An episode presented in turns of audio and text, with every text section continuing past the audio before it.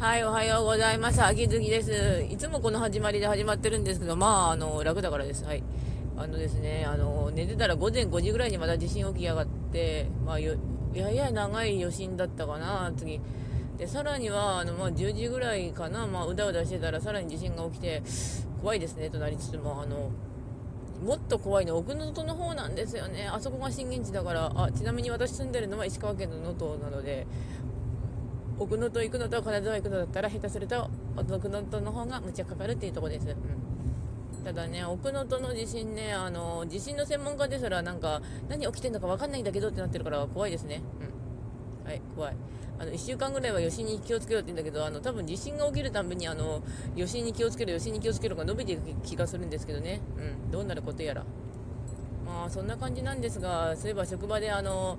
忙しくてやっている仕事中途半端にしといたらあのすっごいブチ切れたんですけど同僚のパートさんが。あのね言っていいかな？あのそちら側の下手に取り仕切ってるから仕事みんなやらなくていいかなって思って誰も手つけられないんだよ。つか手つける人そんなにいなくなったんだよってなってる。ある程度の仕事を言ってくれさえすればあのやるっていうか結局仕事の子って迷惑するのこっちだからあの、まあ、ある程度できるようにしといてくれやってのはあるんだけどなーってなる。めんどくさい。あのなんか DV してる人みたいにあの機嫌いい時と悪い時があるんだけど私に当たってくる。つうか消去法で当たれるのは私ぐらいしかいないんだろうけどさ私はただ面倒くさいのでおとなしくしているだけです。うん。というわけでご視聴の方ありがとうございました。それではまた